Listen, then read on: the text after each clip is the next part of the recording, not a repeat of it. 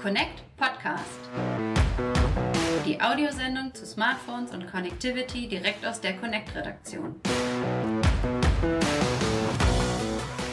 Liebe Hörer, herzlich willkommen zu einer neuen Ausgabe des Connect Podcast. Folge 32 ist es, nach wie vor produziert im Homeoffice denn wir wollen auch unseren Teil dazu beitragen, gesund zu bleiben und andere gesund zu halten oder nicht anzustecken. Wir machen das Beste aus der Situation, aber wie immer soll am Anfang die Frage stehen, lieber Lennart, wie geht es dir? Bist du gesund? Ja, hi Steve. Ja, ich bin gesund soweit. Mir geht es auch ganz gut, kann mich nicht beklagen. Ähm, Homeoffice, ja, es ähm, wäre schon mal wieder schön, so die ein oder anderen Kollegen zu sehen. Ähm, wir sind zu Hause doch ein bisschen eingeengt jetzt, also nicht mit einem separaten Arbeitszimmer. Aber ich meine, es läuft trotzdem arbeitstechnisch alles so, wie es soll. Und von dem her, ja, kann man da jetzt ähm, auch kein Leideslied singen, ehrlich gesagt. Genau. Und jobmäßig, ihr seid ja mitten in der Produktion der nächsten Ausgabe, richtig? Ja, genau, das sind wir. Da haben wir jetzt noch die Woche, ähm, die wir jetzt noch ja, zu Ende bringen. Und dann haben wir eine Ausgabe mal komplett im Homeoffice produziert. Spannend, finde ich. Ja, genau. Ich denke, für den Leser muss man ganz ehrlich sagen, wird sich nicht so viel ändern. Es sind äh, dieselben, ja, sag ich mal, Experten, die ihre Fachmeinung da zu Papier bringen. Äh, getestet wurde trotzdem im Testlab ganz normal. Also Natürlich. ich glaube, am Heft wird man gar nicht so viel merken, so viel Unterschied. Das glaube ich auch nicht. Also wir haben uns da wirklich auch immer gut abgesprochen. Es ist ja heutzutage technisch alles machbar. Man ruft eben an oder ähm, man schreibt per Mail und ähm, ja, da lief die Abstimmung eigentlich doch auch rege und deswegen haben wir das ähm, ja auch für dieses Heft spannende Themen vorbereitet, die ganz interessant sein sollten für den Leser. Ja, sehr gut. Ich bin, bin gespannt, auch wenn ich ein bisschen was schon mitbekommen habe. Das fertige Heft ist ja dann trotzdem immer noch mal was anderes. Und äh, wie man das Ganze aus dem Homeoffice am besten arbeitet, haben wir ja schon hier im Podcast besprochen und genauer vorgestellt. Das kann man sich äh, ein paar Folgen zurück nochmal problemlos anhören. Und heute haben wir gedacht, wir schauen mal so ein bisschen ja in den News-Bereich dieser ist natürlich von Corona schon ein bisschen, ja, dominiert, sage ich mal. Also das äh, Thema, da kommen auch unsere Themen nicht dran vorbei, sondern spielen dort mit rein. Aber wir schauen einfach mal so ein bisschen, wie ist denn der aktuelle Stand? Was gibt es denn da so? Was gibt es trotzdem noch an neuen Produkten oder was gibt es an Entwicklungen und Verschiebungen, speziell auf dem Smartphone-Markt? Ähm, der ist fest im Griff von äh, Corona oder Coronavirus oder Covid-19, wie auch immer man es nennen möchte. Die Pandemie macht sich da auch bemerkbar, oder? Ja, auf jeden Fall. Also die gesamte Weltwirtschaft ist ja irgendwo im Griff von Corona und da ist natürlich der Smartphone-Markt auch nicht von ausgenommen. Und ich habe mal ein bisschen recherchiert, ein paar Studien dazu gibt es schon bereits. Äh, eigentlich ganz interessant. Und ja, der Absatz ist von Smartphones ist weltweit im ersten Quartal um satte 17 Prozent eingebrochen. Ähm, das war so ein Allzeithoch ja eigentlich seit letztem Jahr. Also es ging irgendwie immer weiter nach oben. Jetzt sind wir 17 Prozent eingebrochen was auch irgendwo verständlich ist, Produktionen mussten halt geschlossen werden, Lieferketten ähm, ja, wurden unterbrochen, Geschäfte mussten halt auch schließen. Ergo wurden keine Smartphones über den stationären Handel ver verkauft. Und ähm, es gibt natürlich auch die Kaufzurückhaltung der Kunden an sich. Also viele Leute haben ihren Job verloren, viele Leute haben jetzt Kurzarbeit, das Geld sitzt nicht mehr ganz so locker im Portemonnaie. Und ähm, viele Kunden haben da, glaube ich, auch Angst einfach von einer Rezession und wollen sich vielleicht jetzt auch auch kein neues Gerät mehr kaufen, wenn das alte das halt noch tut. Und deswegen würde ich mal behaupten, können wir da im zweiten Quartal auch noch mit noch größeren Einbußen auf dem Smartphone-Markt rechnen. Genau, also ich denke auch, dass wir es hier einfach mit so einer Mischmenge von schlechten Neuigkeiten oder schlechten Ereignissen zu tun haben. Also es ist zum einen eben wirklich so, dass erstmal die ganze Produktion beeinträchtigt war natürlich, eben Pandemiesituation, dann musste erstmal irgendwo gesagt werden, hier können wir nicht mehr produzieren auf engstem Raum, jetzt fährt alles so langsam wieder ein bisschen hoch mit Hygiene Hygienekonzepten, vielleicht in Asien sogar schon wieder ein bisschen mehr als bei uns, aber das alles natürlich, jetzt ist das vorbei, aber jetzt ist die Pandemie quasi im Privaten angekommen, bei mhm. den Leuten zu Hause, die haben wirtschaftlich die Sorgen und Probleme und deshalb kann das auch, wenn die Produktion wieder läuft, natürlich losgehen, dass man sagt, ja, jetzt kaufe ich erstmal kein Smartphone. Und ich glaube, dass es auch gar nicht immer nur mit der Wirtschaft zu tun hat, sondern diese Kaufzurückhaltung, das ist, wenn ich vielleicht nicht in den Sommerurlaub fahre, dann brauche ich vielleicht auch erstmal gar kein neues Smartphone, das die neueste Kamera drin hat, sondern sage ich, ach, dann tut es jetzt mal ein altes Gerät auch noch. Das hole ich mir dann für den nächsten Urlaub wieder, das neueste Modell oder so. Ich glaube, dass sowas da auch mit reinspielen kann. Also einfach bestimmte Dinge, die wir nicht mehr tun, die wir nicht mehr machen und wo wir dann auch sagen, ach naja, ich sitze jetzt ständig zu Hause und bin dann doch eher am Tablet oder am äh, Rechner. Ich brauche jetzt gar nicht das Smartphone neu. Also ich glaube, das spielt da alles mit rein und deshalb denke ich auch, dass das noch sehr lange uns beschäftigen wird äh, im Markt. Äh, schwierig, mhm. schwierig das Ganze. Ja, auf jeden Fall. Also ähm, an der Situation in Europa hat sich jetzt noch nicht ganz so viel getan, was jetzt so die Verteilung angeht, also welche Marken da dominieren, auch wenn eigentlich jede Marke mit Einbußen zu rechnen hat. Also Samsung ist immer noch auf Platz 1 und dahinter gefolgt von, von Apple. Apple hat ähm, interessanterweise gar nicht so viel verloren bislang, obwohl die Smartphones ja generell sehr, sehr teuer sind, so im Vergleich zu anderen Android-Geräten. Aber Apple hat da bislang ja knappe 10% nur Einbußen. Ja, irgendwo ganz interessant, finde ich. Ja, die sind da so ein bisschen gegen den Trend. Also natürlich verlieren alle, aber wenn man sich die anderen Zahlen anguckt, ich glaube bei Huawei und so, da sehen die Zahlen schon ein bisschen äh, krasser aus, ne? Ja, da sind die Ausreißer auf jeden Fall größer. Klar, Huawei steht immer noch unter dem US-Bann und kann halt in Europa jetzt keine Smartphones mit einem perfekten Google-Betriebssystem, also mit Google-Diensten im Endeffekt anbieten. Zwar läuft ein Android schon auch auf den neuen Huawei-Geräten, aber das ist jetzt in keinster Weise vergleichbar mit einem Android-Smartphone eines anderen Herstellers. Also da hat man schon auch Einbußen in der Nutzung. Und äh, ja, Xiaomi, du hast es äh, angesprochen, Xiaomi ist auch ein riesiger Ausreißer. Letztes Jahr erst in den deutschen Markt eingestiegen und Xiaomi ist eigentlich der einzige Hersteller, der, ich will jetzt nicht sagen, profitiert von dieser Situation, aber der in dieser Situation sogar wachsen konnte um satte 80 Prozent. Ähm, Finde ich einfach beachtlich, wie das das Unternehmen trotzdem geschafft hat, trotz dieser Krisenlage dann doch noch einen Umsatz oder ein Absatzwachstum um 80 Prozent zu erreichen. Hast du eine Theorie, woher das kommen könnte, wieso die da ein bisschen wachsen? Also profitieren will ich gar nicht sagen, denn aber nee. dass sie trotz der Krise wachsen können. Also auf der einen Seite schätze ich, ähm, liegt es einfach daran, dass Xiaomi halt erst letztes Jahr hier angefangen hat und also ja erst auch auf einem ziemlich niedrigen Level gestartet ist und deswegen jetzt ja vergleichsweise ein großes Wachstum bei vielleicht aber ja, relativ geringen Geräteabsatzzahlen zu verzeichnen hat. Und auf der anderen Seite kommt Xiaomi auch nicht aus dem stationären Handel, sondern eher aus dem Online-Vertrieb. Und ähm, da ja die ganzen Geschäfte geschlossen wurden, ist so ein reiner Online-Vertrieb, wenn du ihn schon mal aufgebaut hast, natürlich stark von Vorteil.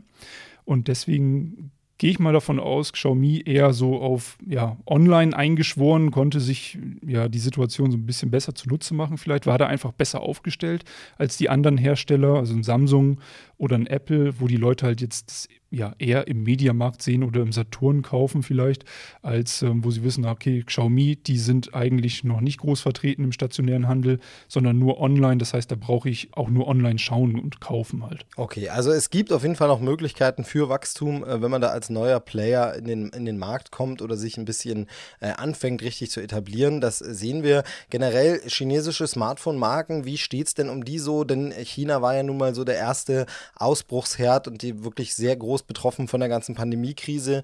Ähm, wo stehen wir denn da jetzt gerade so? Ja, also die chinesischen ähm, Smartphone-Marken, die expandieren stark. Also das hat ja im letzten Jahr schon angefangen. Die wittern so ein bisschen die Chance, seitdem Huawei halt keine Smartphones mehr mit Google-Diensten in Europa anbieten kann ähm, und da halt einen starken Rückgang hat bei ihrem Verkauf. Da wittern jetzt die, die chinesischen Marken wie Oppo, OnePlus, Xiaomi und Vivo die Chance und wollen einfach aus diesem gesättigten Markt, der in China und Asien zurzeit herrscht, einfach raus nach Europa, wo halt noch Umsatzwachstum möglich ist. Und ähm, ja, das ist denen jetzt auch ganz gut gelungen, würde ich sagen. Also viele neue Player, gerade auch in diesem Jahr. Da ist halt ähm, Oppo jetzt Anfang diesen Jahres in Deutschland in den, äh, in den Markt eingetreten. Und ähm, Vivo wollte eigentlich Ende April seinen EU-Markteintritt verkünden, aber da kam jetzt halt Corona dazwischen. Ähm, Vivo hat das jetzt alles verschoben auf den Herbst hin. Ist vielleicht auch die, ja, die bessere Möglichkeit dann auch fürs Unternehmen, sich gut mit neuen Produkten zu präsentieren, als das jetzt irgendwo ich will es nicht sagen, heimlich still und leise, aber man hat halt jetzt nicht so die, die Bühne dafür, neue Marken in, den, in Deutschland einzuführen. Deswegen haben sie es wahrscheinlich verschoben. Ja, als neues Glied ist auch Realme jetzt Ende April mit einigen Geräten in Deutschland verfügbar. Das ist so ein Ableger von, von Oppo, also eine Zweitmarke von Oppo. Und ähm, ja, das wird interessant. Also die, die Hersteller machen sich hier breit. Ähm, ein ganz interessanter Hintergrundfakt ist, dass Oppo, Vivo, OnePlus einem großen ähm, chinesischen Elektronikkonzern entstammen. Das ist BKK Electronics. Und äh, ja, es sind also quasi alle Schwestermarken. Sie teilen sich so ein Stück weit die Technologie. Also man sieht das halt auch so, was die technischen Daten angeht, was die Form so ein Stück weit angeht zwischen OnePlus und Oppo zum Beispiel. Aber sie sind halt auch ein großes Stück eigenständig. Also es ist jetzt nicht so, ähm, dass da alles von oben diktiert wird, sondern die Marken haben ein eigenes Image. Jede Marke hat ihr eigenes Image. Jede Marke hat ihr, ja, ihr eigenen Wirkungsbereich und auch ihre eigene Ausrichtung. Und ähm, deswegen klappt das da wohl auch ganz gut. Genau, und jeder hat wahrscheinlich auch seine eigenen Vorgaben und Ziele, die er erreichen will. Und äh, da ist dann quasi im Haus äh, sozusagen ein bisschen auch Konkurrenz, äh, die das Geschäft belebt. Generell denke ich, dass alle davon natürlich profitieren, dass jetzt auch der Huawei-Bann äh, von Donald Trump, äh, dem US-Präsidenten, nochmal verlängert wurde, jetzt um ein ganzes Jahr, also bis äh, Mai 2021 ist da die Rede. Ähm, das heißt natürlich, dass das für die jetzt auch kein so kurz Commitment ist und dann müssen sie wieder Platz machen vor Huawei, sondern dann können sie sagen, wenn wir uns jetzt etablieren, dann wollen die Leute vielleicht auch gar nicht mehr zurück, auch wenn der Bann irgendwann vorbei ist. Richtig, die können jetzt voll in die Vollen gehen, können sich quasi hier ja, breit machen, ihr Markenimage etablieren. Ja, ich, also es sind gerade so viele Player auf dem Markt oder so viele Hersteller, neue Smartphone-Hersteller auf dem Markt, dass ich mir nicht vorstellen kann, dass da wirklich alle von in dem Maße auf dem europäischen bzw. deutschen Markt überleben. Also die Masse einfach an, an neuen Herstellern, das kann ich mir fast nicht denken, dass da wirklich alle durchkommen. Genau, und das dann gepaart eben mit der Marktlage, die wir ja oben besprochen haben, ähm, dass es da ein bisschen Konsum, Zurückhaltung gibt und so, dann äh, genau. ist es schwierig. Aber werden wir doch mal ganz kurz konkret, was haben die denn jetzt anzubieten? Also die nehmen so ein bisschen Huawei ins äh, Sichtfeld, natürlich da Konkurrenz zu machen, aber natürlich auch Samsung mit den Android-Geräten, denen wollen sie sicherlich ein bisschen, ja, da eine Alternative anbieten dazu. Äh, was haben sie denn für Modelle im Paket jetzt? Ja, also man kann schon wirklich durchaus sagen, dass das die neuen Shooting Stars der Android-Oberklasse sind. Ähm, da wären einmal das Oppo Find X2 Pro, das OnePlus 8 Pro und das Xiaomi Mi 10 Pro. Und das sind alles Modelle im Oberklasse-Segment, die also entsprechend teuer sind. Also das OnePlus 8 Pro und Xiaomi 10 Pro, die kosten beide 1000 Euro. Oppo legt da sogar nochmal 200 Euro drauf, also geht nochmal eine Stufe höher, sagt ja, wir geben unser Gerät nicht unter 1200 Euro her. Und das ist natürlich gerade so für neue Hersteller, die sich hier etablieren wollen, schon echt eine Hausnummer, muss ich sagen. Also das hätte ich denen jetzt allen so nicht zugetraut. Obwohl OnePlus so ein bisschen ausgenommen, weil die sind schon ein bisschen länger auf dem deutschen Markt auch und ähm, haben eigentlich nur ein Oberklasse-Portfolio, aber die haben sich halt auch Stück für Stück, peu à peu, mit jeder neuen Modellreihe, ja, so ein Stück weit der 1000 Euro Grenze äh, genährt. Ähm, ja, aber das sind alles wirklich Top-Geräte. Also alle drei Geräte haben den aktuellen Top-Chipsatz von Qualcomm der wirklich Leistung satt bietet. Ähm, was Schnelleres gibt es aktuell nicht auf dem Markt in der, in der Android-Region. Alle kommen mit 5G, also dem neuen Mobilfunkstandard. Das ist jetzt auch schon Usus in der Oberklasse. Das muss jetzt einfach mit drin sein. Wenn ich ein 1000-Euro-Gerät kaufe, dann möchte ich vielleicht als Nutzer auch das ja, jetzt einfach auch ein paar Jahre nutzen und wenn 5G dann populärer ist, auch dann mit dabei sein. Von der Verarbeitung her brauchen wir gar nicht drüber reden. Also das ist wirklich super gut verarbeitet, alles ähm, Edelstahlrahmen teilweise. Ähm, Oppo bietet sogar eine Keramikrückseite und ähm, sie nennen das veganes Leder, ist auch dabei, also eine Kunstleser-Rückseite, also ein bisschen was Extravagantes bieten die Hersteller auch schon an. Das Oppo und das ähm, OnePlus 8 Pro, die sind beide IP-zertifiziert, sind also wasser- und staubgeschützt dazu. Ähm, eigentlich alles das, was man so in der Oberklasse erwartet. Ähm, mittlerweile auch hohe Bildwiederholraten.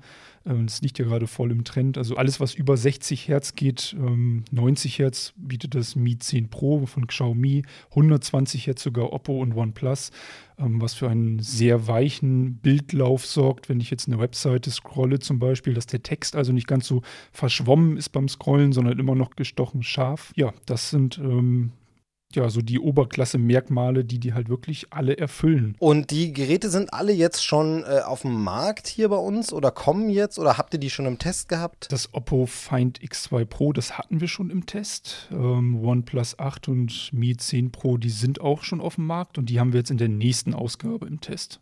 Also in der 8 Ja, also wenn ich jetzt mal so ein bisschen dann aus dem, aus dem Testbericht schon mal plaudern kann, auch wenn der Test natürlich jetzt noch nicht veröffentlicht wurde, auch das Labor ist wirklich hochzufrieden ähm, mit den Geräten. Also die Laufzeitwerte sind super, auch der Oberklasse würdig, sage ich mal.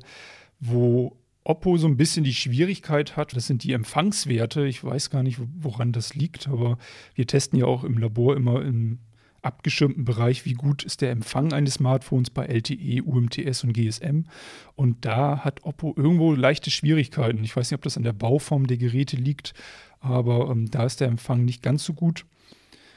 Aber ansonsten bei OnePlus und Xiaomi alles wirklich durch die Bank weg gut und auch die Displays der Geräte sind qualitativ entweder auf Niveau von Samsungs Galaxy S20-Reihe oder sogar noch drüber.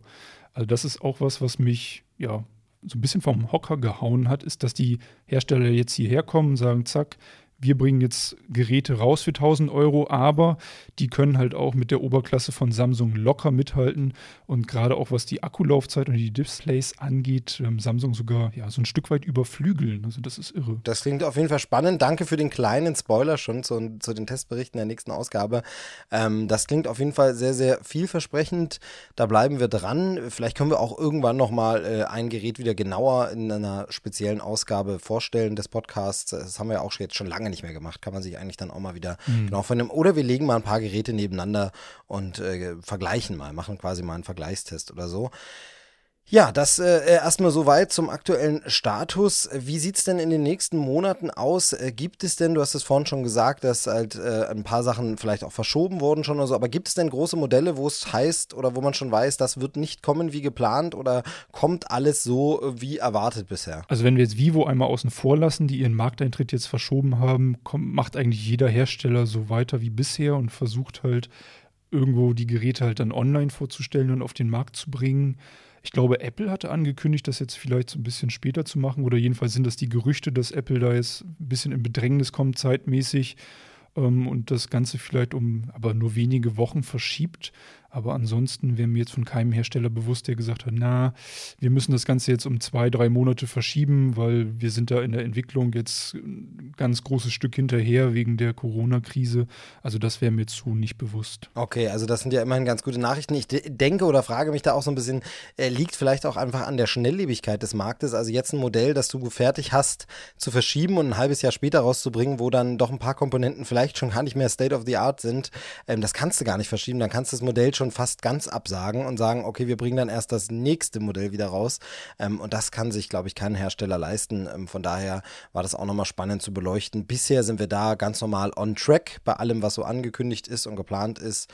Ähm, und wir bleiben natürlich dran und äh, sprechen da hier wieder aktuell drüber. Man muss ansonsten sagen, der, der News-Bereich ist so ein bisschen, es, es gibt nicht so viel gerade momentan, ne? Nee, irgendwie ist es so ein bisschen mau, das stimmt schon. Obwohl, ja, hin und wieder trudelt halt schon noch mal was ein. Dell hatte ja neue Notebooks zum Beispiel dann ähm, vorgestellt, aber auch ansonsten, ähm, ja, ich weiß nicht, vielleicht trauen sich die Hersteller jetzt noch nicht so richtig oder warten ab oder ja, schwierig, schwierig. Vielleicht ist da auch die Befürchtung, dass eben die äh, Kunden gar nicht so aufnahmebereit sind für neue Erfolgsmeldungen, für neue Top-Produkte, für neue Ankündigungen und sagt, ja, äh, begeistert euch für ein neues iPhone, wenn man eigentlich vielleicht sich gerade Sorgen macht um die Zukunft, um die Gesundheit, um die Familie ähm, und vielleicht will man dann auch nicht so groß abfeuern. Wie gesagt, macht eben was geplantes, ganz normal, aber auf kleinem Level, ohne große Veranstaltung, eher nur die Pressemitteilung per E-Mail als eben das große Event oder dann Livestreamings. Also im Fernsehen Fernsehen sehen wir das ja, dass da ganz viel auf so Streamings gesetzt wird und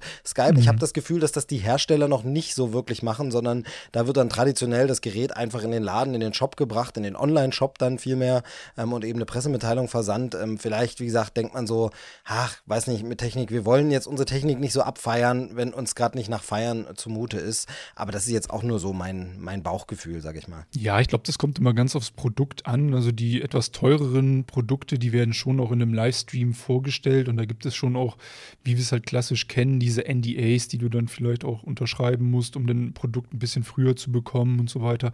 Also das wird schon auch noch gemacht, aber gerade so für Mittelklasse günstige Produkte, ich glaube, da wird einfach kein großes Bohai jetzt drum gemacht und ähm, man wird einfach sehen, wie sich das jetzt ja in den nächsten Monaten entwickelt, auch mit der wirtschaftlichen Situation. Und soweit soll es das von uns äh, gewesen sein, im Grunde mit einem kleinen Lebenszeichen vom Smartphone-Markt und dem Ausblick, was da gerade aus China so an Geräten kommt.